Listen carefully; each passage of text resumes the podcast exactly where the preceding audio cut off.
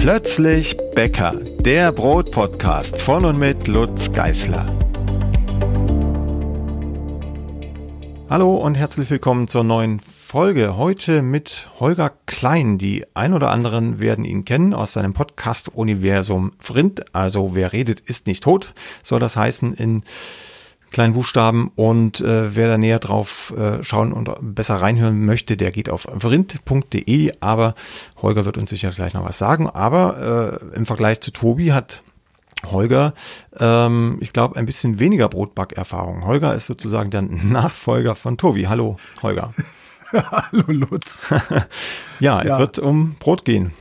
Ja, ich, ich bin sozusagen der Nachfolger von Tobi, weil, also, es, es kam halt die Pandemie. Also Tobi agitiert, also Tobi hat schon, ich glaube, drei Monate vor dem ersten Lockdown hier in Deutschland angefangen, mich zu agitieren. Ich soll doch jetzt gefälligst mal Sauerteig ausprobieren. Und ich bin halt faul, ne? Und hab gedacht so, nee, komm, ich, ach, ich hab einen guten Bäcker, da gehe ich hin, dann kaufe ich da das Brot und dann ist auch gut und das muss ja alles nicht und so. Ja, und dann äh, kam halt Pandemie und dann dachte ich, ja gut, jetzt Tobias, jetzt, jetzt kriegst du deinen Willen, du Schwein. Und hab dann halt angefangen, selber mein Brot zu machen. Jetzt fahre ich nicht mehr zum Bäcker. Ja, auch nicht schlecht. Vielleicht auch keine allzu gute Idee dann. Ne? Ja, es kommt auf den Bäcker an. Wenn es ein super Bäcker ist, dann ist es natürlich tragisch für den Bäcker. Das äh, ja, würde mich stören. Aber ähm, ja. wenn, wenn der Bäcker gar nicht so gut ist, dann ist es ja kein Verlust, ne? Für dich jedenfalls. Ja, Sironi. Ja. Ja, okay, gut. Ähm, dann würdest du vielleicht auch wieder einkaufen gehen. ja, also es ist Sironi ist ein, ein sehr guter italienischer Bäcker in Berlin. Das muss man für alle dazu sagen, die nicht in Berlin beheimatet sind der Mann kann, was mich ja wirklich absolut fasziniert, der kann, äh, wie nennt man die denn so, ähm, äh, Milchbrötchen mit Schoko, ne, so Schokobäckchen, mhm. die nicht süß sind. Ich weiß nicht, wie der das macht. Das ist, ich finde das total faszinierend. Ja, das ist ganz einfach. Er lässt den Zucker weg. Also was, was, was. ja, was, aber dann ist es äh, doch kein. ja, stimmt, ist eigentlich wirklich wahrscheinlich ganz ja, einfach. Ne? Also das ist, das glaube ich, die, das Rätsels Lösung. Du hast noch so ein bisschen Süße aus der, aus der Schokolade, die dann drin steckt, aber das, das war's dann schon. Der macht alles andere, glaube ich. Also ich weiß nicht, ob er Eis drin hat oder so, aber auf jeden Fall viel Fett. Ähm, das ist drin, aber ähm, den Zucker kann man rauslassen. Oder nur so ein Hauch, so fünf, fünf, sechs, sieben Prozent. Das fällt nicht auf, ja. aber man hat so ein kleinen unterschwelligen Ton, den man nicht merkt. So, aber jetzt sind wir schon voll im Thema. Ich wollte eigentlich noch ein bisschen was äh, zu dir wissen, damit alle, die jetzt zuhören was, äh, und was kann ich ähm, für dich tun? Genau, was kannst du für mich tun? Du kannst äh, zum Beispiel mal erzählen, äh, was du tust neben dem Brotbacken neuerdings. Äh, ich, ich bin, ich, ich, ich verdiene meinen Lebensunterhalt damit, dass ich in Mikrofone spreche, im weitesten Sinne, tatsächlich im weitesten Sinne. Ich mache seit über 20 Jahren Radio, bin Radiomoderator, ich sag mal, eigentlich bin ich Radiomoderator.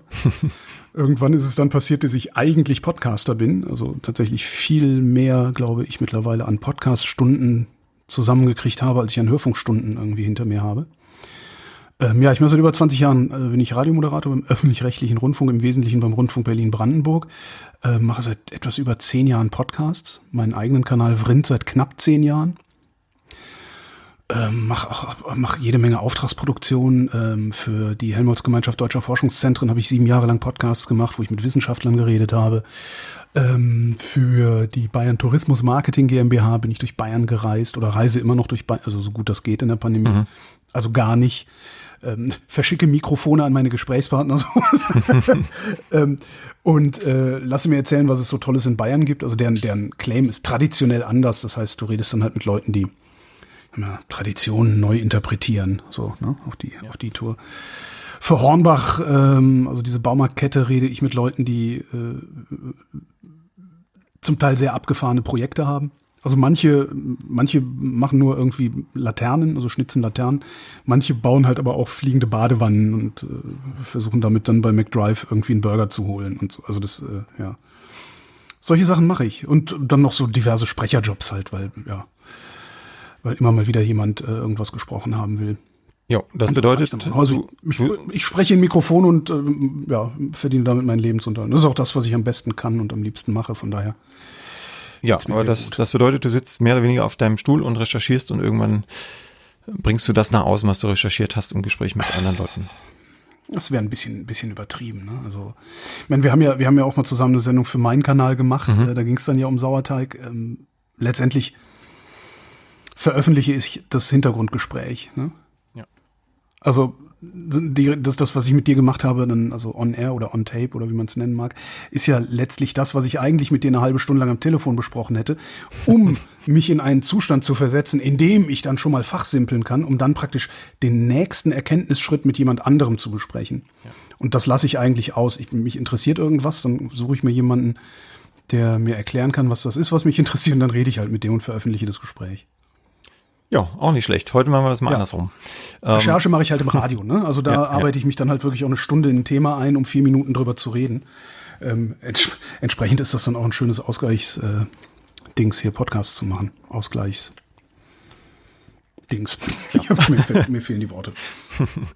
Ja, du hast ein Thema mitgebracht und zwar hast du gerade eben schon gesagt, du bist faul. Äh, das kann ich für mich auch beanspruchen, diesen Titel, äh, fauler Hund, aber ähm, dadurch, dass so viel Arbeit da ist, fällt das gar nicht auf. Ähm.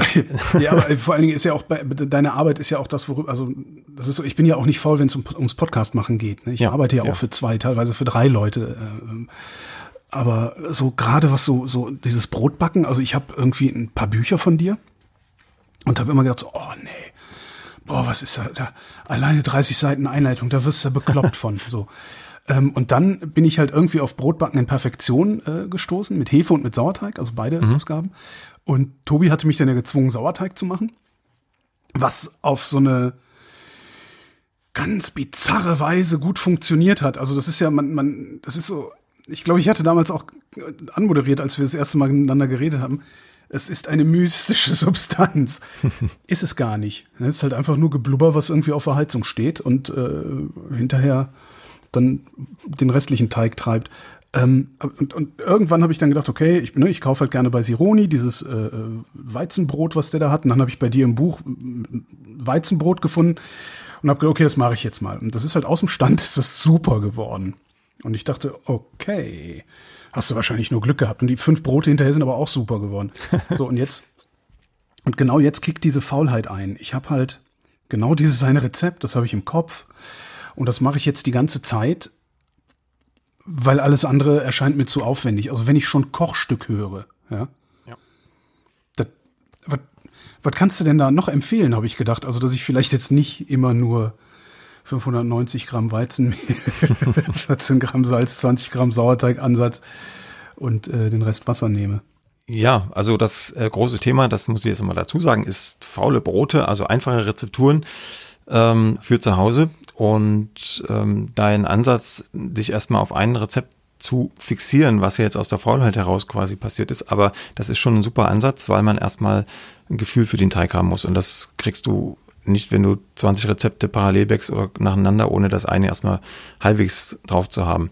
Das mhm. ist schon mal das, das Beste und dann kann man anfangen zu variieren, dann ist der Schritt nicht mehr so groß. Also ich würde mir jetzt vielleicht gar nicht ein neues Rezept suchen, sondern vielleicht mit dem einen, was du hast, ein bisschen spielen und ähm, da können wir ja drüber reden. Also Kochstück zum Beispiel. Meinst du, Mehr Wasser, weniger Wasser und so. Genau, mehr Wasser, weniger Wasser. Vielleicht mal ein anderes Gebäck draus zaubern. Also muss ja jetzt nicht unbedingt Brot sein, kann ja mal Brötchen sein oder äh, eine Pizza oder was auch immer dir vorsteht. Also wenn du denkst, das müsste ich eigentlich auch mal backen, aber ich möchte kein neues Rezept, dann kann man das meistens aus einem bestehenden Rezept äh, einfach durch ganz kleine Umwandlungen ähm, herstellen. Die, die, die, mach doch mal eine Umwandlung. Also, wie mache ich denn daraus Brötchen? Weil der Teig ist ja doch relativ weich. Das heißt, mhm. wenn ich den aufs Backblech setze, dann läuft der irgendwann weg. So, also so, ne, der wird dann so breit. Ja, am, am Anfang vielleicht. Also es kommt auch an. Das, bei, bei den beiden Büchern, diese Perfektionsbücher, die sind schon so einfach, wie es geht, aber ein Knackpunkt ist halt die Raumtemperatur, weil der Teig so lange reift, ist die Raumtemperatur entscheidend. Und wenn du halt deutlich über 20 Grad bist, dann ist äh, der Teig zu, zu reif und damit zu weich und dann läuft er dir im Ofen weg, spätestens dann. Ähm, da du jetzt nicht von derartigen Effekten berichtet hast, also das scheint ja doch ein Brot, Brotquoten zu sein, dann hast du also ungefähr 20 Grad Raumtemperatur gehabt. Zumindest habe ich, ich habe es vor allen Dingen auch im Topf gemacht, da kannst du nicht weg. Ja, da kannst du auch nicht weg, das stimmt. das ist, also ich habe, ich habe fürchterliche Angst davor, es nicht im Topf zu machen, ehrlich gesagt.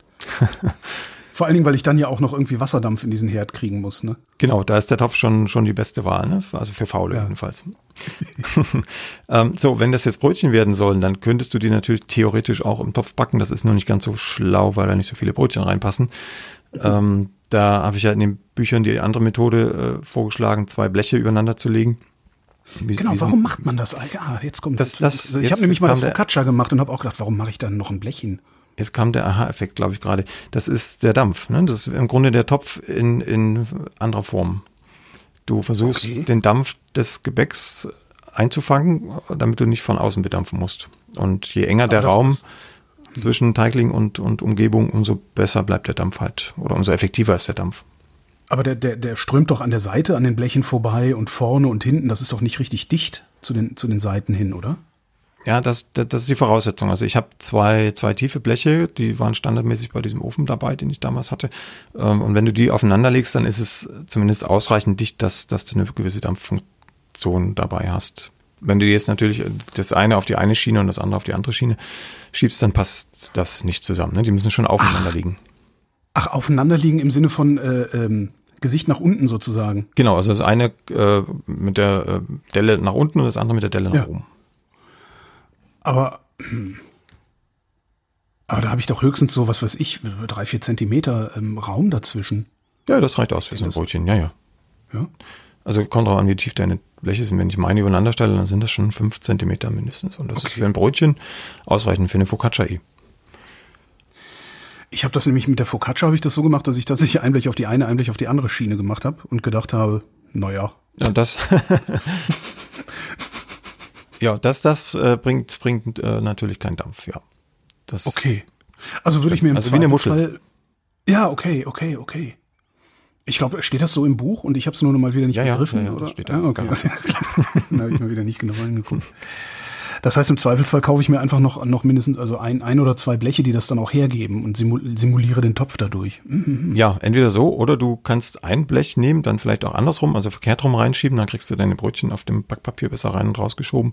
Äh, und dann legst du wenn du eine, große Auf Auflaufform hast oder eine große Schüssel, irgendwas, was halbwegs feuerfest ist, das kannst du auch dann über die Teiglinge stülpen auf dieses heiße Blech. Und dann hast du da auch erstmal eine Dampffunktion die ersten Minuten, dann nimmst du das einfach wieder runter, wenn die Brötchen nach acht oder zehn Minuten fertig aufgegangen sind, im Ofen fertig aufgerissen sind. Und dann kannst du weiterbacken. Also Hauptsache, du hast irgendwie diesen Eigendampf gefangen. Wie du das machst, ist mhm. egal. Hauptsache, der bleibt auf engem Raum am Gebäck. Das ist ja schon mal gut zu wissen. Also ich glaube, ich vermute mal, dass ich mir damit jetzt echt, also, weil das war nach der Focaccia, äh, war halt, war lecker und so, alles, ne, gar nicht so schlimm. Aber ich habe halt gedacht, was soll denn der Scheiß? Das ist ja, verstehe ich, jetzt verstehe ich's. Okay, Dampf, Dampf fangen, alles klar. Ja, bei Focaccia ist es auch gar nicht so wild, äh, weil die ja völlig verölt ist obendrauf. Da hast du auch diese, diese Dehnbarkeit gegeben, einfach durchs Öl. Dehnbarkeit der Teighaut durchs Öl. Dann brauchst du den Dampf nicht zwingend, aber bei Brötchen macht das schon einen großen Unterschied, ob du eins mit Dampf bäckst oder eins ohne. Hm. Ist das denn eigentlich ähm, egal, ob ich das mit Hefe oder mit Sauerteig mache? Also Vom Grund die Rezepte. Ich habe das Hefebuch habe ich dann übrigens meiner Frau geschenkt, weil die lieber mit Hefe backt. Ähm, wir wohnen nicht zusammen. Äh, darum ist es bei ihr zu Hause. Das heißt, ich kann auch nicht mal nachgucken, ob die Rezepte irgendwie identisch sind. Äh, die sind definitiv nicht identisch, also vom Mehl her und so weiter schon und Wassergehalt wahrscheinlich auch. Aber was dann den Unterschied macht, ist tatsächlich die, die Sauerteigmenge im Vergleich zur Hefemenge. Das ist immer mehr. Und mhm. ähm, die das Endergebnis ist ein komplett anderes. Also wenn ich das Weizenbrot einmal mit Hefe und einmal mit Sauerteig backe, kommen zwei komplett verschiedene Brote bei raus. Geschmacklich von der Krumenkonsistenz, von der Kruste. Die Kruste ist immer knuspriger, wenn, wenn Sauerteig im Spiel ist, Weizensauerteig. Zum Beispiel die Krume ist immer ein bisschen zäher, ein bisschen gummiartiger, aber positiv meine ich das, wenn sie wirklich Gummi ist, dann ist was falsch gelaufen. Und, und, und so weiter. Ne? Das schmeckt viel komplexer, so ein, so ein Sauerteigbrot im Vergleich zum Hefebrot. Auch wenn nur das Lockerungsmittel quasi ein anderes ist.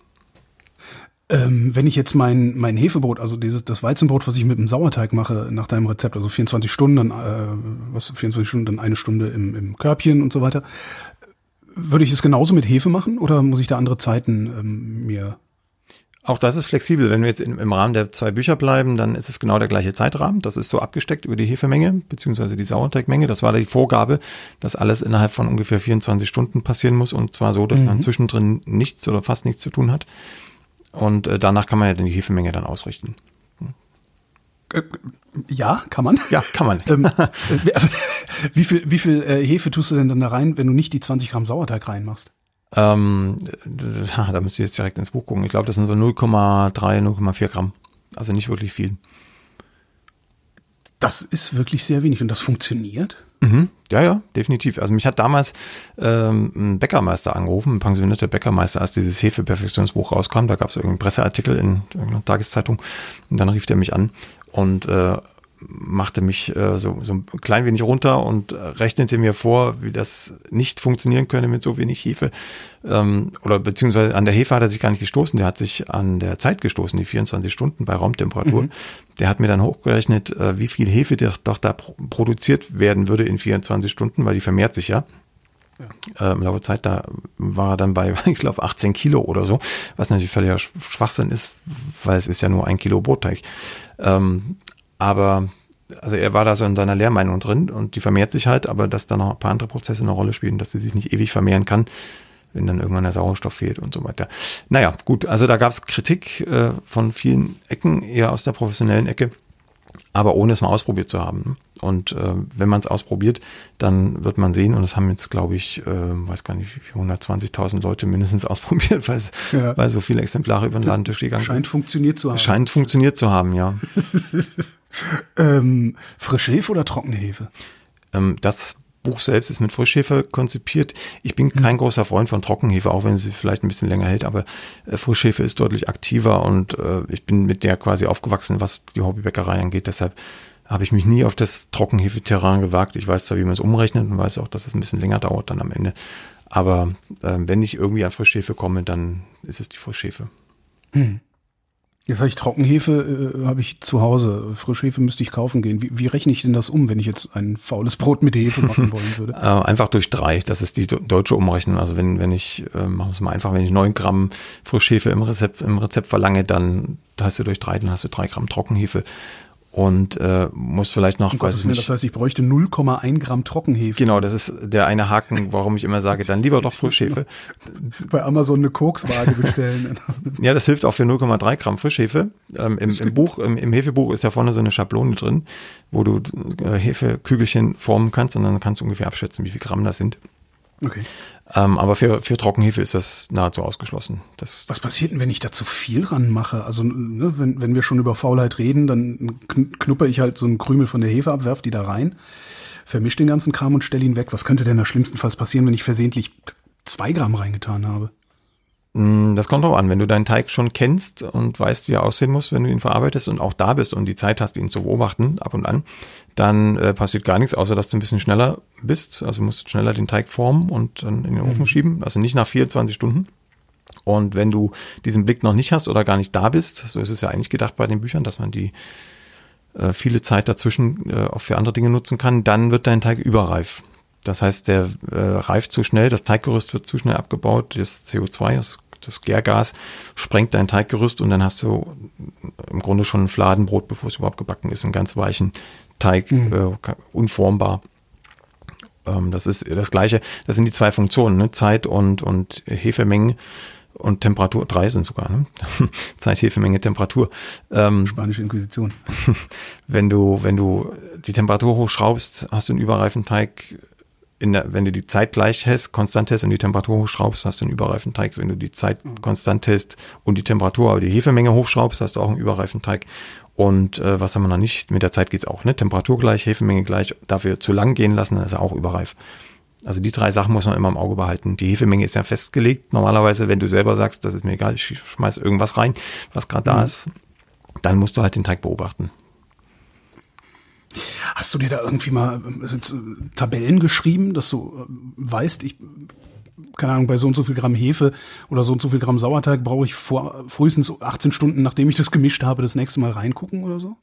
Mm, nee. Also ich habe, ich hab, wenn du mir jetzt bestimmte Vorgaben machst, also Ausgangssituationen, dann kann ich dir ungefähr ein Bauchgefühl vermitteln und, und das ja, passt, passt auch ungefähr. Ähm, aber das spielen so viele Faktoren eine Rolle. Das ist ja nicht nur die Hefemenge, es ist ja die Temperatur, mhm. wie gesagt, äh, dann spielt auch noch der Wassergehalt im Teig eine Rolle, die Mehltype, ja. äh, etc. pp. Also das ist, so dass du da unheimlich viele Tests reinmachen müsstest für jede Situation, die eintreten kann und dann die Hefemenge variieren und die Zeiten dokumentieren, dass ich das ähm, tatsächlich noch nie gemacht habe. Also ich mogel mich immer so ein bisschen mit dem Bauchgefühl durch, was ja letzten Endes die Erfahrung der letzten Jahre ist. Ja. Ja, du sagst es, wenn der, wenn der Teig so, also wenn du deinen Teig schon ein bisschen kennst und der richtig aussieht oder fertig aussieht, Kann man das irgendwie beschreiben, wie er richtig auszusehen hat, beziehungsweise wann, wann er überreif ist? Ja, also überreif ist er immer, wenn er zusammengefallen ist. Das ist ganz einfach mhm. zu sehen. Kann ich den dann, eigentlich retten? Ja, also wenn du es gerade gerade merkst, also wenn er jetzt äh, im Vorbeilaufen quasi zusammenfällt, ähm, dann könntest du ihn nochmal dehnen und falten. Also wenn du noch nicht geformt hast, ne, nochmal mhm. dehnen und falten, dann geht ein bisschen Gas raus, das Gerüst stabilisiert sich wieder und dann lässt ihn wieder aufgehen auf den richtigen Punkt. Das kannst du aber auch nicht unendlich treiben, weil äh, dann irgendwann das Teiggerüst zu instabil ist. Wenn der schon ewig da liegt, so zusammengefallen, dann kannst du nichts mehr machen. Dann könntest du ihn noch interpretieren als einen Vorteig und äh, dann nochmal üppig Mehl und Wasser zugeben. Üppig im Sinne von die vierfache Menge dessen, ja, was ich da drei, liegen habe. drei vierfache Menge, genau. Okay. dann hast du so einen süßen Brei-Effekt. ähm, das, das geht, dann, dann ist es, ist das Brot nicht verloren, aber wenn du den jetzt so zusammengefallen versuchst zu backen, dann kommt zwar ein Brot raus, aber der schmeckt nicht. Das schmeckt äh, so gärig, hefig. Mhm. Ähm, das macht keinen Spaß. Genau. Und wenn der, wenn der äh, geformte Teigling eingefallen ist, weil er zu schnell reifte oder weil du gerade nicht ähm, anwesend warst, dann kannst du den auch nochmal, wenn er sich noch einigermaßen stabil anfühlt, auch nochmal formen. Das geht schon auch. Und dann noch also so ein bisschen aus dem Körbchen heben, ne? ein, bisschen, genau. ein bisschen einkrempeln und wieder reinlegen. Okay. Genau, genau. Bei ähm, Roggen, ähm, was, das müssen wir noch dazu sagen, Roggen ist eine ja. ganz andere Geschichte. Also alles, was jetzt gesagt wurde, gilt für Weizen und für Dinkel. Bei Roggen ähm, äh, ist, ist im Grunde alles verloren, wenn der zu reif ist, weil dann die Säure noch dazu kommt. Ne? Und beim Weizen Sauerteigbrot im Grunde auch, aber bei Roggen insbesondere, den, der, der lässt sich kaum noch neu formen, weil er auch so luftig ist wenn er überreif ist. Das ist wie Mousse Schokolade, sage ich immer. Mhm. Das lässt sich auch nicht formen. Jetzt ist das Problem, wenn, wenn wir über faule, faule Brote, also faule Rezepturen reden wollten, wahrscheinlich habe ich genau das faulste Rezept aller Zeiten schon gefunden. Ne? Das Einzige, was ich genau. noch weglassen könnte, ist das Ding zu formen und äh, ins Gärkörbchen zu setzen. Ja. Könnte ich das einfach so, einfach aus, dem, aus, der, aus der Schüssel in den heißen Topf kippen? Habe ich mich noch nie getraut, ehrlich. Ja, könntest du machen. Das sieht dann nicht so sonderlich schön aus, weil du dann oben, also du, du würdest ihn ja quasi verkehrt rum in den Topf fallen lassen. Also du hast die, die glatte, schöne Seite wahrscheinlich äh, dann, dann oben in der Schüssel und dann musst du ihn ja irgendwie da reinbuxieren, dann fällt er halt rücklings rein und dann siehst du die ganzen Gärbläschen an der Oberfläche. Das äh, hat auch was, aber sieht halt nicht aus wie ein klassisches Brot, also hat keine glatte Oberfläche oder nichts rustikal aufgebrochenes wahrscheinlich, weil auch der Sch Schluss, der sich vielleicht durch das Dehnen und Falten gebildet hat, ähm, unten liegt im Topf. Aber es Schluss, geht. Du meinst den, den Kragen, also die, weil man die, das so die, Naht, ne? die Nahtstelle, ja. genau. Mhm. Genau, es würde gehen. Ähm, du hast auf jeden Fall eine super Porung dann, weil du ihn überhaupt nicht manipuliert hast durch deine Hände. Ähm, das geht aber auch nur, wenn er noch recht stabil in der Schüssel liegt. Also den würde ich dann wahrscheinlich nicht nach 24 Stunden reinwerfen, sondern vielleicht schon nach 20. Bei allen anderen Parametern, die gleich bleiben, ne? 20 Grad und mhm. so weiter. Aber das geht. Und wenn ich ihn dann oben so einschneide, warum mache ich das eigentlich? Mache ich das eigentlich, damit er ein bisschen Platz hat und sich ausdehnen kann beim, beim Backen? Mm, also es gibt ja zwei Varianten. Entweder schneidest du ihn ein äh, oder mhm. du bäckst ihn mit der Naht nach oben, also mit dem Schluss, sagt der Bäcker dazu.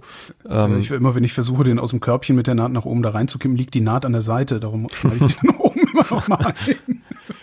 Ja, also du, das ist das ist komplett richtig. Du musst ihm ein Ventil geben. Er braucht ein Überdruckventil, mhm. Mm, weil er im Ofen, wenn der Reifezustand richtig war, im Ofen noch stark aufgeht. Und äh, das tut er, weil das Teiggerüst noch sehr stabil ist. Das kann also noch viel Gas auffangen.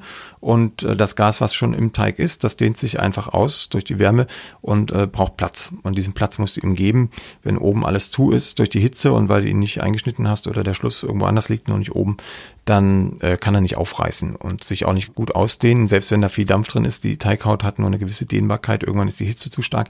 Und wenn dann der Ofentrieb weitergeht, das dauert ja durchaus äh, 10 Minuten bei, bei Hefebroten, bei Sauerteigbroten durchaus 20, 25 Minuten, ähm, dann, dann fehlt ihm der Platz. Und wenn mhm. du ihm den nicht gegeben hast, dann kriegst du ein sehr kleines, dichtes Brot. Würdest du, würdest du eigentlich eher, obwohl wir wollten auch noch über Stellschrauben insgesamt reden, ne, da reden wir dann lieber dann drüber. Ich wollte gerade fragen nach Wassermengen, also lieber, lieber flüssig, lieber fest. Aber das ist ja dann wieder eine andere Sendung, ne? Ja, dann, aber dann, dann, na gut, äh, wenn du Rezepte verändern willst, einfach, äh, dann kannst ja. du durchaus auch über die Wassermenge gehen, weil die Wassermenge im Teig, bezogen immer aufs Mehl, beeinflusst die Krumenstruktur und das Krumen, mhm. die Krumenfestigkeit. Und wenn du jetzt äh, dein normales Weizen-Sauerteigbrot backst, dann ist es ja, wie gesagt, ein relativ weicher Teig. Wenn du jetzt eher Richtung deutsches Weißbrot gehen willst, dann würdest du deutlich weniger Wasser nehmen. auch bei einem normalen Weizenbrötchen wäre weniger Wasser im Spiel, so 55 bis 58 Prozent aus Mehl ähm, in dem weizen Äh, wie viel, viel habe ich, wie viel habe ich jetzt bei meinem, bei meinem Weizenbrot? Also, ähm, müsste ich lügen, weil ich das Buch gerade nicht da habe, aber es sind sicherlich. Es sind 590 um, um Mehl, 380 Wasser. Das müssen wir jetzt mal kurz ausrechnen hier. Das machen wir 380. Achso, das kannst du das. Ja, ja, ich bin hier. Äh, so, sind 65, 64, 65 Prozent Wasser. Okay. Mhm. Das ist auch die untere Grenze für so ein Weizen-Sauerteigbrot. Das ist ähm, bei einer klassischen Art zu backen, also mit, mit echtem Sauerteig, also mit einem großen Sauerteig dazu und äh, weniger Zeit, also mit zwei, drei, vier Stunden in der Stockgare, also in der ersten Teigruhe, da kann man durchaus auf 70, 75 Prozent gehen. Dadurch, dass jetzt die Reifezeit so lang ist, damit es alltagstauglich mhm. ist, wird der Teig durch den enzymatischen Abbau, der passiert, äh, automatisch weicher. Wenn ich da also schon von Anfang an zu weich rangehe, für die lange Zeit, dann habe ich am Ende einen viel, viel zu weichen, flüssigen Teig fast. Deshalb mhm. ist jetzt weniger Teig in diesen Rezepturen drin, äh, weniger Teig nicht, sondern weniger Wasser. Kann es sein, das war so, war so auch nur so ein Gefühl, dass ich neulich, also ich habe eine Tüte Ruchmehl, mhm. Das sich äh, ganz anders verhält, als ich das erwartet hätte. Ähm, also so insgesamt, also es macht so Dinge.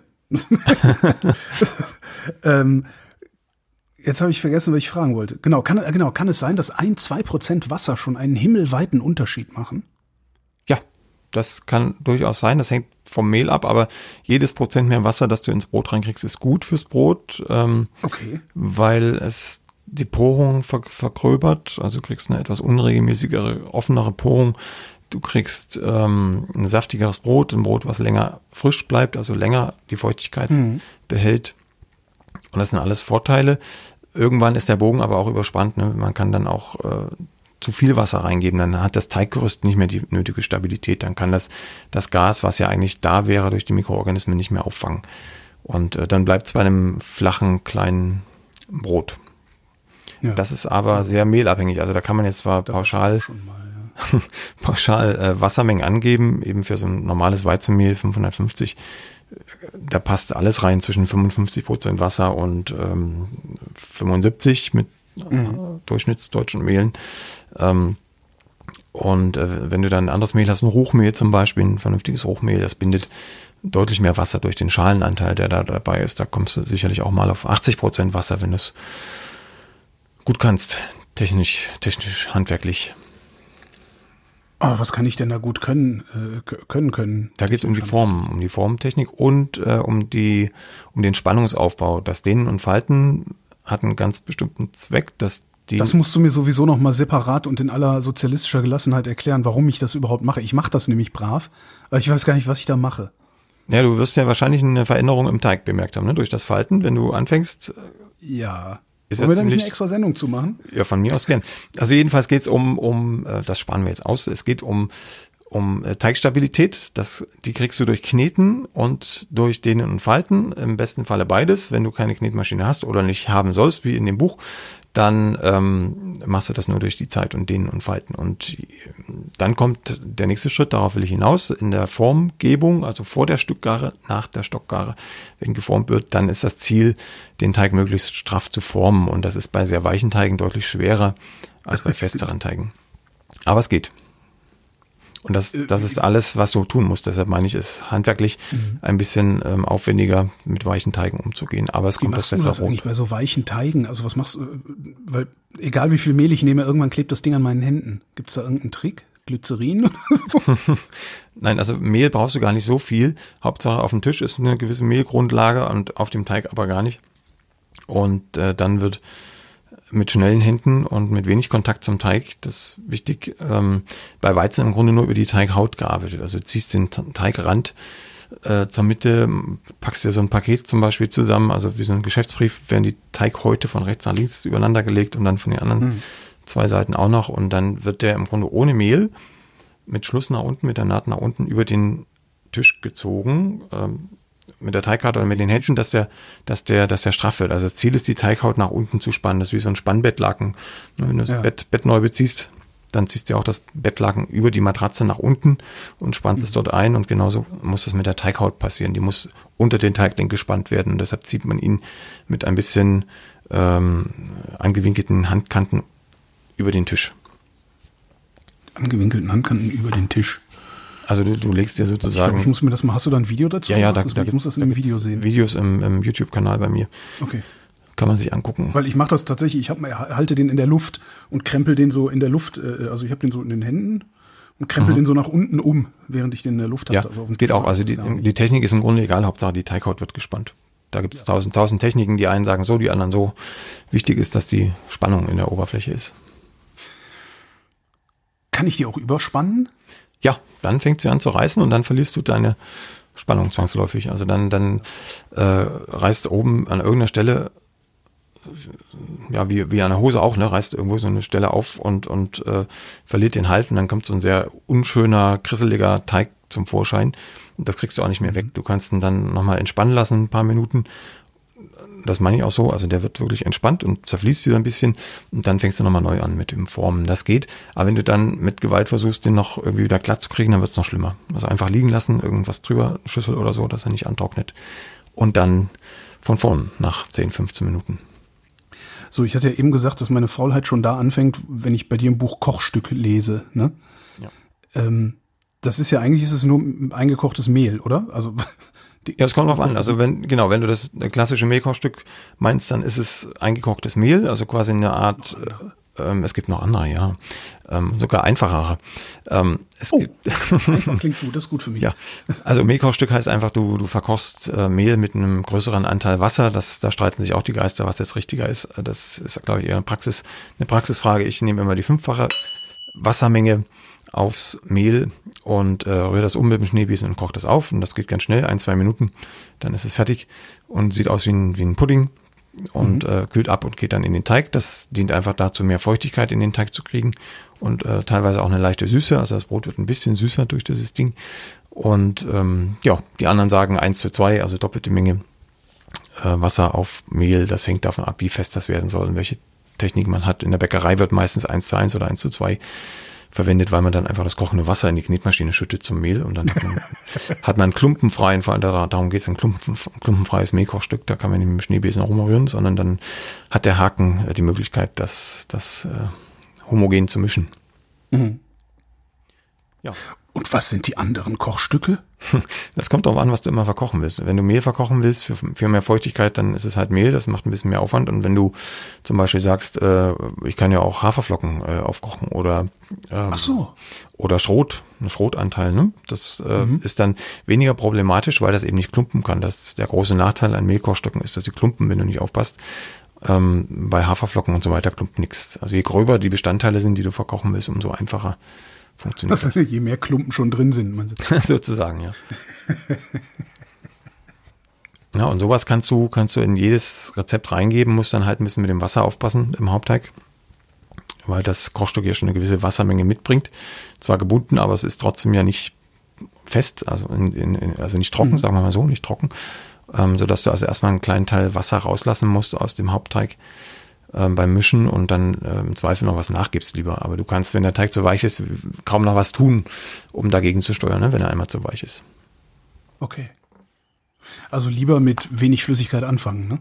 Genau. Also genau. Li lieber einen festeren Teig machen mhm. und ja gut, wenn ich ihn aber dann, wenn ich es dann schon vermischt oder verknetet habe, dann noch ein bisschen mehr Wasser reinzukriegen, ist fürchterliche Arbeit, oder? Ähm, ich finde nicht, ich finde nicht. Wenn, wenn du sowieso ohne Maschine arbeitest, dann, dann geht das mhm. eh ganz einfach. Also da sind die Hände wirklich das beste Werkzeug, um noch irgendwas in den fertigen Teig einzumischen.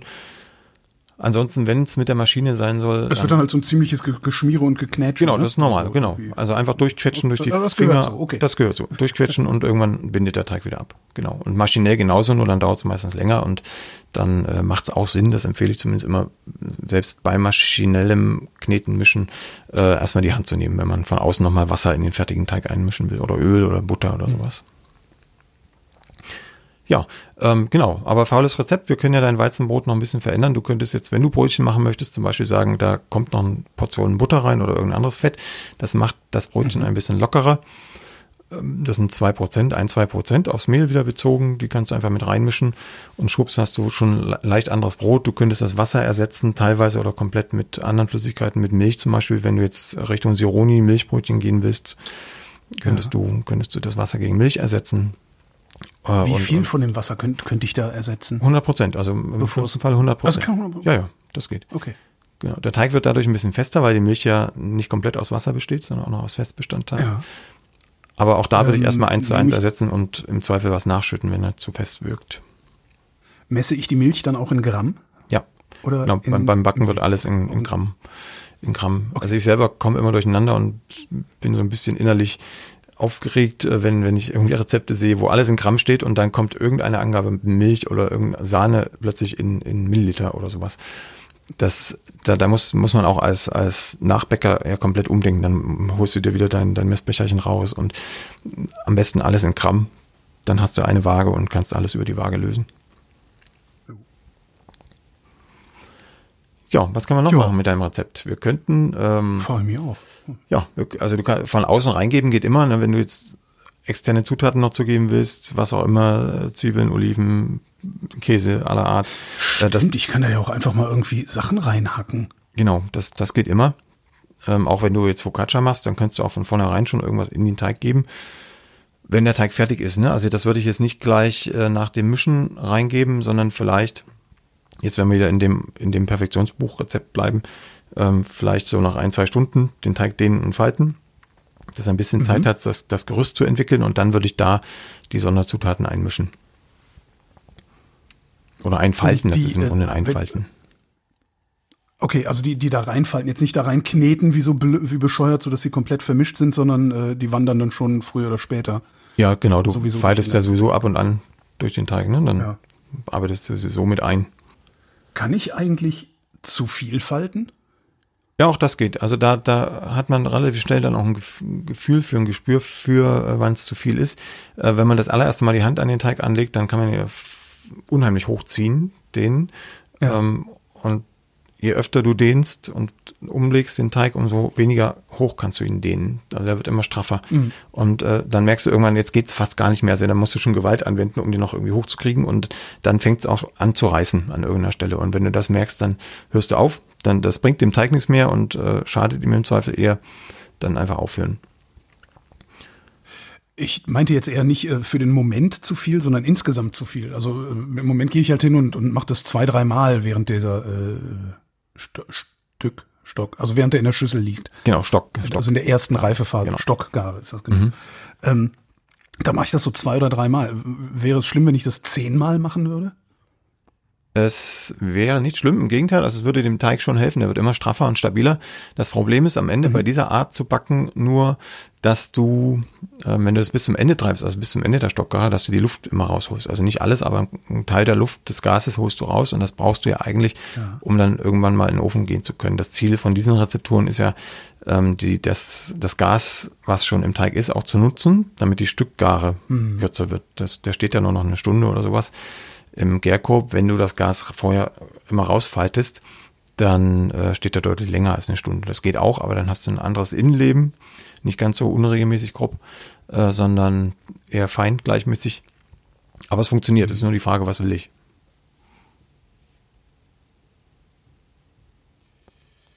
Ich bleibe erstmal dabei, mir da Oliven und Zwiebeln reinzuhauen. Ja, was auch geht äh, mit den Mehltypen mhm. spielen. Mhm. Du hast ja jetzt gesagt, du hast Ruchmehl äh, irgendwie zu Hause. Mhm. Du kannst natürlich auch das Weizenmehl äh, einfach mit Ruchmehl ersetzen oder anteilig. Du kannst auch einen Roggenanteil reinpacken. Andere Mehltypen, andere Mehltypen und so weiter. Das lässt sich alles machen, alles anhand einer Rezeptur. Genau das mache ich sogar. Du wirst lachen. Ich habe dann irgendwie eine, eine, Mühle gefunden, also Biomühle Eiling. Mhm. Hat mich auch Tobi hin agitiert. Ja. Glücklicherweise. Und von denen habe ich einfach mal alles, was es so an Weizenmehl gibt, bestellt. Ähm, und geguckt, was daraus wird. Und da ist äh, eins dabei, das heißt Weizenmehl backstark. Mhm. Wo ein komplett anderes Brot bei rumkommt. Und ich habe, ja. ich weiß überhaupt nicht, warum, was heißt das eigentlich, backstark? Backstark heißt, dass da. Sind wir jetzt schon in der nächsten Sendung? Nee, nee, nee, nee, nee Backstark heißt einfach, dass da ein, ein, ein besseres Gluten drin ist oder mehr Gluten, das kann beides sein.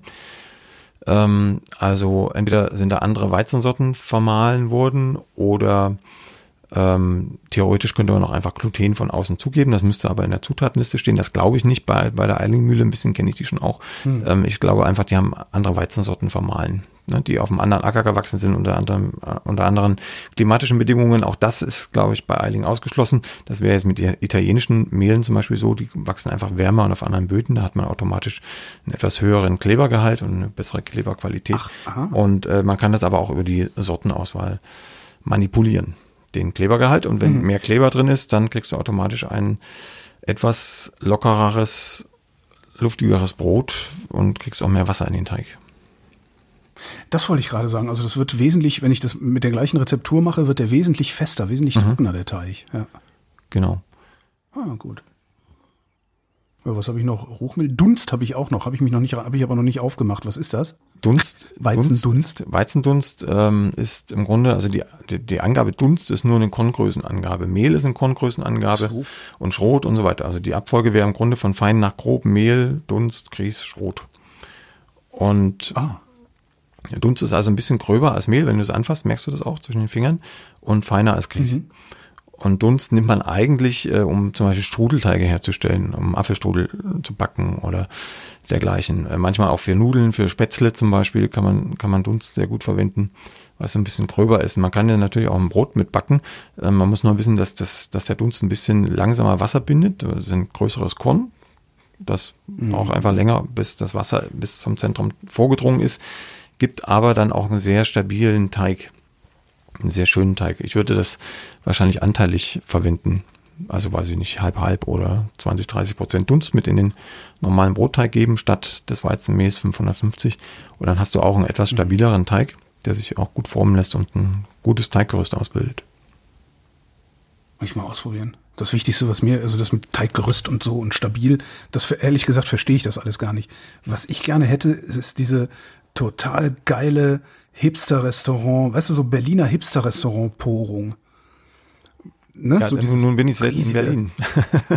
riesige Löcher, so Sironi-Porung halt, ne? so riesige mhm. Löcher, total unregelmäßig, alles irgendwie, ja, so voll hip. Das ist eigentlich das, wo ich gerne mal hin würde. Wie komme ich da hin? Wie, wie mache ich das? Ja, da bist du mit dem Rezept eigentlich schon auf dem besten Wege. Dann äh, spielt erstens die. Das ist mir auch schon mal gelungen, aber ich weiß nicht, wie ich es reproduzieren kann. Also wenn es dir schon mal gelungen ist, dann liegt es nicht am Wassergehalt. Der, der bleibt ja bei dir, glaube ich, zumindest konstant im Rezept. Einigermaßen. Also ja. passiert mir manchmal, dass ich irgendwie 10 Milliliter zu viel reinschütte oder 10 Gramm zu viel reinschütte. Äh, aber jetzt haben wir ja gelernt, dass das schon viel ausmacht, wenn ich 10 ja, Gramm. Also du kannst theoretisch äh, auch probieren, mal auf, auf 70 Prozent Wasser zu gehen in dem Rezept. Wir waren jetzt bei 64,4 genau gesagt. Wasser aufs Mehl, wenn du auf 68, 70 Prozent hochgehst, also ein paar Gramm mehr Wasser reingibst, dann ist die Tendenz zu dieser Unregelmäßigkeit auch stärker. Äh, und dann kommt es ja. erstens sehr auf den Reifezustand an. Also wenn du ihn einen Tick zu reif formst oder einen Tick zu reif in den Ofen gibst, dann ist einfach die Porung nicht mehr da. Dann hast du eine gleichmäßige mhm. Struktur. Zwar locker, aber nicht unregelmäßig grob. Und ähm, das andere ist, er braucht dieses Überdruckventil. Wenn das nicht da ist, dann kann die schönste Porung, die vorher noch als Gasblase in der, im, im Teiggerüst steckte, sich nicht ausdehnen und dann hast du auch ja. nichts gewonnen. Dann hast du im Grunde so eine Art Mineralwasserflasche, wo der Deckel fest zugeschraubt ist. Ja. Und äh, egal wie stark du schüttelst, die Bläschen bleiben klein. Erst wenn du den Deckel aufschraubst, äh, blubbert's raus und gibt den großen großen Effekt auch dann im Brot als also lieber einen Schnitt mehr in die in, lieber einen Schnitt mehr oben reinmachen wenn genau im, im Topf im Topf äh, kommt fast immer das beste Ergebnis raus wenn der Schluss oben liegt also wenn du den Schluss offen formst mit ein bisschen Mehl drin dass der nicht verklebt dann hast du fast immer die beste Porung im Vergleich zum Schnitt. Also auch der Schnitt muss geübt sein, der muss ja dann gezielt aufgehen und darf nicht gleich wieder zugehen äh, durch die Hitze. Also muss dann flach, flach die Teighaut unterschneiden und so weiter. Also den, den schnellsten Erfolg hast du wirklich, wenn du den Schluss offen vorms Mehl einarbeitest und mhm. dann mit Schluss nach oben in den Topf triffst triffst. ja, vielleicht muss ich tatsächlich das Körbchen dann einfach mal genau drüber stülpen und runterfallen lassen irgendwie. Ja, also ich leg die, ich leg die, die, die, die eine Kante vom Gärkorb auf die äh, passende Kante vom, vom ähm, Gusseisentopf, also wie so ein Scharnier, ne? Und dann klapp, mhm. klappe ich den, ja. den Gärkorb so von mir weg in den Korb. Äh, in den Korb, in den Topf. Ja. Also nicht auf keinen Fall ja, in der Mitte an, nicht in der Mitte anfangen, ne? musst du am Rand anfangen mit dem Gärkorb. Und dann. Ah ja mit Schwung. Ja, ich muss da, vielleicht muss ich doch ein bisschen noch üben. Also in meinem Gärkorb ist auch so ein, so ein, äh, so ein Tuch drin. Das war da so eingespannt. Mhm. Ist das eigentlich eine gute Idee oder ist das eine schlechte? Weder, weder noch. Es, es, es, hilft, es hilft dir erstens den Gärkorb ein bisschen sauberer zu halten. Das Tuch kannst du einfach in die Waschmaschine stecken. Und mhm. ähm, das andere ist, dass du nicht so gut mehlen musst, wenn du so einen Paddock-Rohrkorb hast, also einen mit diesen tiefen Rillen im, ja. im Holz quasi, das ist ja Rattan, was da zusammenge, zusammengetackert ist, ähm, da hängt sich schon gern mal ein Teig rein, vor allem wenn er weich ist. Wenn du mhm. das Tüchlein da drin hast, dann passiert das eher selten. Na gut, dann lasse ich das Tüchlein da drin. Ja, würde ich empfehlen, ja. Ich nehme also mit, die nächste Übung, die ich mache, ist vor allen Dingen mal das mit dem Teigschluss nach oben hinzukriegen. Wobei das auch, ich habe ich hab zwei, ich habe einen, einen runden Topf und einen so eine, ähm, so eine Kastenform, weißt du, so Petromax K4. Mhm, äh, da da schaffe ich das sowieso nie mit dem Teigschluss irgendwie, aber da, da geht's eigentlich mit einem, mit einem schönen Längsschnitt immer ganz gut. Ja, das geht gut in der Kastenform. Ne? Da, also in der Gusseisenkastenform ist auch so ein Thema, das, das verstehe ich nicht ganz, warum man das überhaupt äh, braucht, weil du triffst ja sowieso fast nie mit dem Teigling in die Kastenform, weil die so schmal, also du müsstest den Teigling ja im Grunde in der Kastenform gehen lassen und dann die kalte Kastenform in den Ofen schieben. Oder der Teigling ist so klein, dass du ihn wirklich dann reinschubsen kannst in die heiße Form. Wie machst du das? Äh, naja, ich habe halt, ich habe halt meinen mein Teig in meinem Körbchen, äh, hol die Form raus, mach den Deckel auf, dann steht die Form da und dann, ja, und dann im Grunde fast so wie du sagst, so wie, wie ein Scharnier. Also ich nehme einfach, ich stelle den, den, den, das, den, den Gärkorb an die, an die Kante von der Kastenform und lasse den Teig dann tatsächlich da so reinrollen, wenn du so willst. Mhm. Also, rollt sich dann da so rein. Äh, dann gebe ich ihm meistens noch so einen leichten Schubs, dass er sich auch ein bisschen in die Breite verteilt noch in der Form. Ähm, ja, und dann mache ich einen Längsschnitt oben rein in der Regel. Ja, okay. Also ich habe es äh, tatsächlich selber noch, und dann auch wieder eine halbe Stunde. Selber noch nie ausprobiert, aber dann muss tatsächlich der Teig so äh, äh passend dimensioniert sein, dass der nirgendwo hängen bleibt. Im, im Topf äh, ist das Risiko nicht so groß, dass der irgendwo hängen bleibt. Im runden Topf und im, im länglichen Topf eigentlich auch nicht, im ovalen, aber in, in so einer eckigen Kastenform kann ich mir das zumindest schwer vorstellen. Aber wenn du sagst, das funktioniert, dann nehme ich das mal so mit. Ich, ich schicke dir mal ein Foto. Ja, ja sehr gern. Jo, ähm, vielleicht fassen wir nochmal zusammen. Faule, faule Rezepte. Also am besten eins suchen, was schon faul konzipiert ist. Entweder in der Richtung, wie du es hast, also aus den Perfektionsbüchern oder im Blog gibt's auch ganz simple Rezepte. Mehlwasser, Salz, Hefe oder Sauerteig. Alles zusammen, also ohne Vorteig und ohne Völlefanz. Und im Zweifel dann äh, gibt's auch Rezepte, die, da stellt man den Teig, wenn er gemischt ist, einfach in den Kühlschrank und lässt ihn da zwei Tage stehen und dann kann gebacken werden. Da gibt's also eine reichliche Auswahl überall, nicht nur bei mir, auch bei anderen. Und ähm, was passiert das, eigentlich, wenn ich den Teig in den Kühlschrank stelle, statt ihn draußen stehen zu haben? Dann reift er einfach länger. Also die Temperatur ist ja wieder so ein Faktor, nicht nur ins Warme, sondern auch ins Kalte. Wenn es wärmer wird, geht schneller, wenn es kälter wird, geht es langsamer.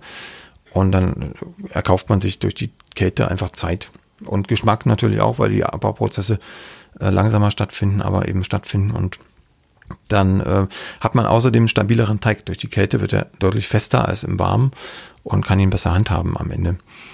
Aber ich brauche richtig viel Zeit dafür dann wahrscheinlich bei 8 Grad im Kühlschrank. Ne? Ja, also mit Sauerteig würde ich das eh nicht empfehlen, zumindest nicht mit den kleinen Mengen. Ah, okay. Also wenn, dann könntest du ihn, wenn er schon deutlich aufgegangen ist, also vielleicht nach, für das Rezept nach 12, 16 Stunden, äh, dann in den mhm. Kühlschrank stellen oder ihn formen nach genau der Zeit, also 24 Stunden, dann formen und den Gärkorb dann mit dem geformten Brot in den, in, in den Kühlschrank stellen und dann nach acht oder zwölf Stunden in den Ofen schieben. Das geht auch. Aber er muss, er muss ah, aktiv ja. sein, da muss schon Leben drin sein. Wenn du den im Grunde direkt nach dem Mischen oder äh, erst im Falten in den Kühlschrank stellst, dann passiert überhaupt nichts mit dem Teig, außer dass er sauer wird. Ja, äh, recht hast du, habe ich nämlich auch schon mal ausprobiert und ich, ich dachte nur, ich hätte ihn zu, nicht lang genug drin stehen gehabt, aber ja, tatsächlich ist halt vollkommen, ja, ist halt überhaupt nichts draus geworden. Ja, ja. du, du sagst ihn dann einfach, geht in Winterschlaf und äh, tut nichts mehr. Und dann tun sie auch nichts mehr. Das, was passiert, wenn du den ähm, reif in den, oder halbwegs reif, angereift in den Kühlschrank stellst, ist ja, dass du dann auch sagst, dass die Mikroorganismen in den Winterschlaf gehen sollen. Nur bis sie das tun, äh, vergehen nochmal irgendwie mhm. ein, anderthalb, zwei Stunden, bis der Teig wirklich durchgekühlt ist. Und in der Zeit passiert im Grunde das, was du dann nach den acht bis zwölf Stunden, jetzt wird das Rezept gesagt, äh, siehst.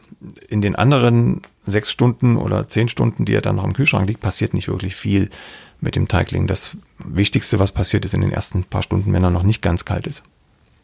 Aha. Und den kann ich dann so kalt auch in die in, in, in den Topf kippen oder ja, muss er genau unbedingt unbedingt. Also wenn er den richtigen Reifezustand hat und das hat er jetzt mal im Gedankenexperiment, dann äh, geht er mhm. kalt in den in den äh, ich sage mal Gärkorb in den Topf in den Gusseisentopf. Mhm. Ähm, und zwar hat das einen ganz wichtigen Grund. Ähm, machen wir dann Gedankenspiel. Du hast einen, einen denselben Teigling fertig geformt, einmal im Kühlschrank aufgegangen, einmal draußen im Raum aufgegangen. Ähm, dann haben beide das gleiche Volumen. Ähm, beide haben die mhm. gleiche Gasmenge. Nee, andersrum, beide haben nicht die gleiche Gasmenge. Beide haben das gleiche Volumen. Aber der im Warmen, im Raum, der hat äh, eine niedrigere Gasmenge in sich als der im Kühlschrank, weil im Kühlschrank ist ja kalt, das Gas hat ein kleineres Volumen ähm, also zieht ja. sich zusammen und äh, ah, musst sozusagen, okay, du musst ja, sozusagen mehr Gas warm bilden. Wird, bläht der sich, ja. Genau, du musst mehr Gas bilden, um aufs gleiche Teigvolumen zu kommen im Kalten. Und mhm. äh, dann bläht sich dieses viele Gas im Vergleich zum warmen Teig, viele Gas im Ofen ja auch noch aus. Und äh, auf, nicht aus, bläht sich auf. Und äh, dadurch hast du bei kalt geführten Brotteigen äh, immer ein deutlich größeres Volumen als bei warm geführten Brotteigen, vorausgesetzt der Reifezustand ist der gleiche dann wäre mein Hipsterbrot vielleicht sogar aus dem Kühlschrank besser. Ja, und dazu kommt noch, dass der Teig viel stabiler ist. Ne? Der geht also nicht erst in die Breite, zumindest nicht so schnell wie so ein warmer Teig, wenn er weich ist, sondern äh, bleibt erstmal stehen und äh, dann wird die mhm. Oberfläche schnell fest und dann kann er nur noch nach oben aus, ausbrechen.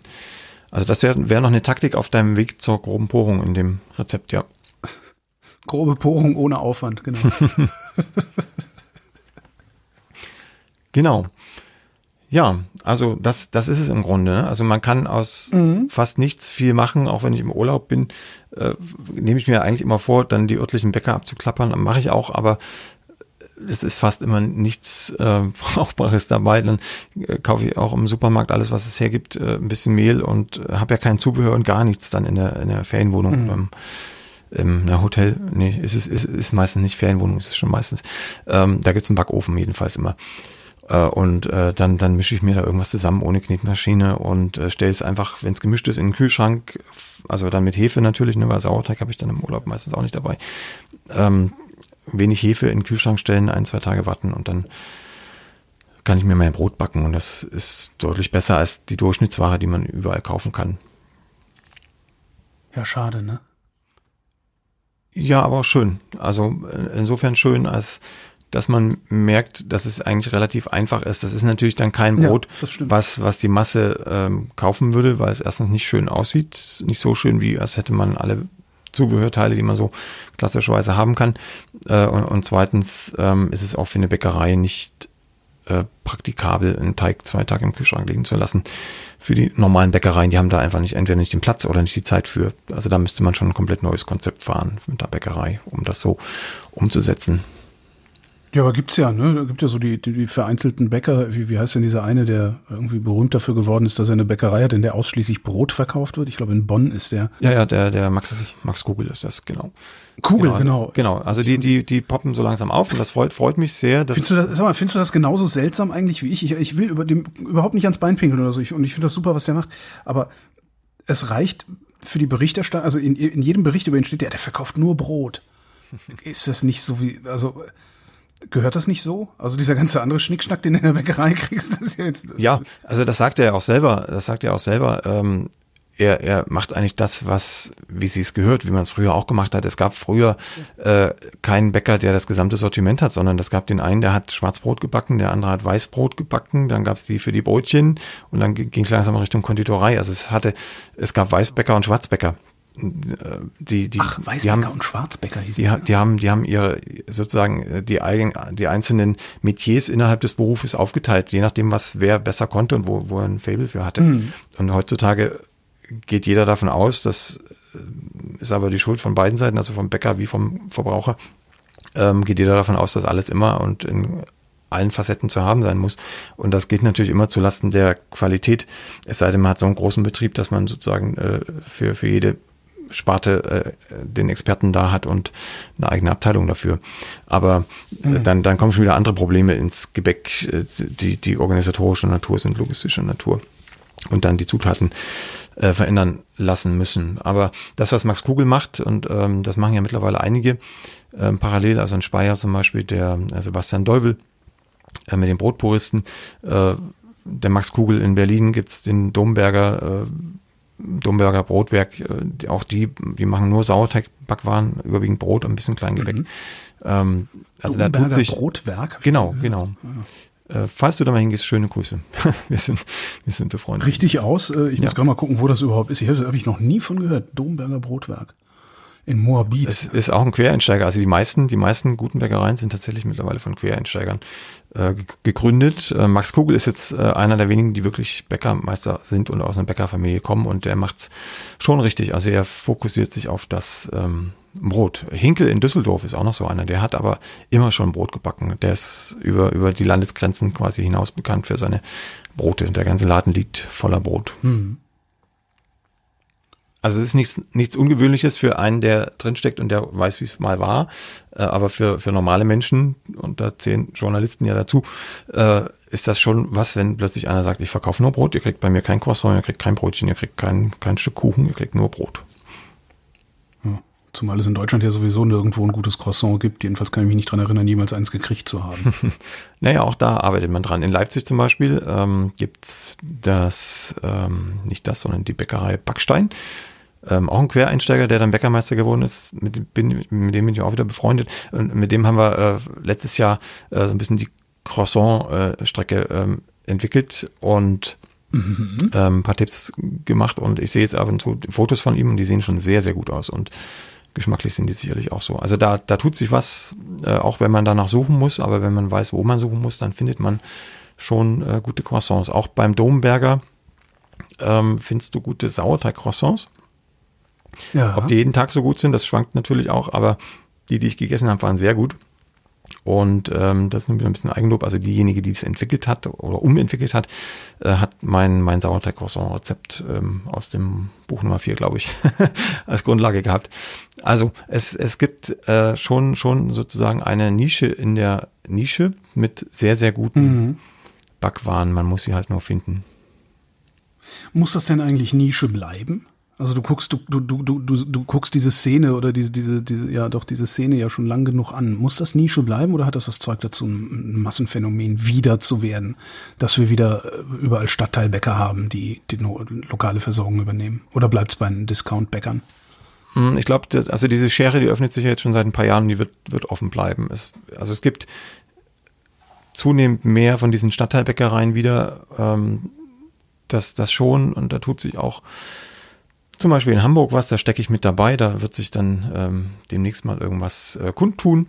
Aber mhm. ähm, also Stadtteilbäckereien, die wirklich die Nahversorgung abdecken, wo nicht viele Leute drin arbeiten, äh, wo, die wirklich nur das Viertel versorgen wollen, die gibt's noch und es gibt immer mehr davon, äh, aber es wird genauso gut ähm, immer mehr von diesen Großbäckerei, Aufbäckern und so weiter geben und der Mittelbau, also die, die heute noch äh, so mittlere Filialisten sind, die brechen, glaube ich, weg irgendwann.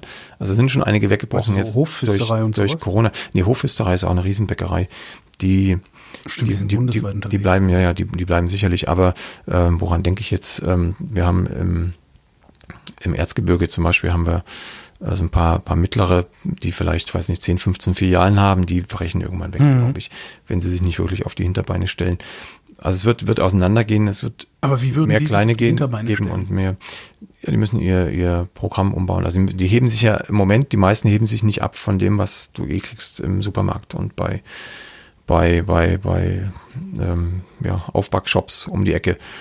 Im Zweifel ist es sogar besser, was du im Aufbackshop kriegst, weil das dann wieder industriell hergestellt wird, eingefroren wird und dann backen sie es auf. Das, ähm, also jetzt rein, rein von der Ästhetik und manchmal sogar geschmacklich ist es teilweise besser als beim klassischen Bäcker. Ähm, aber das nur am Rande. Also die, also die, die sozusagen so backen wie die letzten 10, 20 Jahre, die, die werden aussterben, äh, weil einfach mhm. der Konkurrenzdruck so groß ist und die Industrie kann deutlich besser backen als das, was die letzten 10, 20 Jahre vom Durchschnittsbäcker gebacken wurde. Ähm, insofern und, und auch noch günstiger, das ist dann vielleicht das nächste Argument. Und dann laufen natürlich die, die nicht großartig drüber nachdenken, was sie da kaufen, kaufen dann natürlich das günstigste und das, was am schönsten aussieht. Und alle anderen, die ein bisschen drüber nachdenken, die haben eher den Hang äh, dazu, möglichst zum kleinsten Bäcker zu gehen, den sie finden können, weil sie da den mhm. nächsten Bezug zu haben. Also da können sie auch den Bäcker ja. ähm, fragen oder die äh, seine Frau oder seine Tochter oder wer auch immer da dann hinterm Dresden steht. Äh, und, und die können ihm auch wirklich erklären, was da drin ist in dem Gebäck, ne? Und ähm, wenn, wenn du eine, eine sogenannte Fachverkäuferin äh, fragst in einer, in, bei einem großen Filialisten, dann kriegst du im, in der Mehrheit der, der Fälle keine richtige Antwort, wenn überhaupt. Also wenn du da fragst, äh, zeigen Sie mir mal Ihre Roggenvollkorn äh, Brote oder Brötchen, dann, äh, hm, dann kriegst du meistens Mischbrote gezeigt und oder Brote, wo ein Vollkornanteil drin ist und so weiter. Mhm. Da lassen sich viele, viele Geschichten erzählen. Ich frage ja immer. Ist, ist das eigentlich diese, das, du sagtest, die Industrie backt viel besser als ähm, eine normale Bäckerei das kann. Ähm, ist das eigentlich Absicht von der Industrie, dass deren Brote schneller verderben, beziehungsweise schneller wegtrocknen, schneller nicht mehr lecker sind? Also ich merke, dass wenn ich dann mal, ne, kommt ja oft genug vor, dass du auf die Schnelle noch Brot brauchst und dann eben doch beim Discounter reinrennst und was aus dem Regal ziehst. Ähm, das ist immer für die nächsten paar Stunden ein gutes Brot und spätestens wenn du eine Nacht drüber geschlafen hast, kannst du es wegwerfen, weil es ja pappig trocken irgendwie fies ist. Ist das Absicht? Na, ich glaube nicht, dass es Absicht ist. Das ist einfach dem Prozess geschuldet.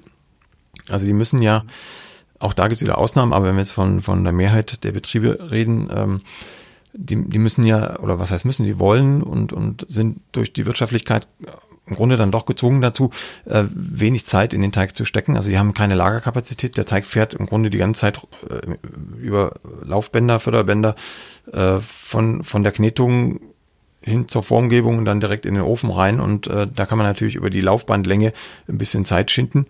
Ähm, aber mhm mehr auch nicht. Also die haben nicht die Möglichkeit, da tonnenweise Teig irgendwo hinzustellen und reifen zu lassen, ähm, sondern das muss in einem fortlaufenden Prozess passieren und das ist halt mit wenig Zeit verbunden. Und wenn die da noch äh, ein Kochstück und ein extra Sauerteig und vielleicht noch ein Vorteig und dies und das herstellen müssen, dann geht es einfach ins Geld.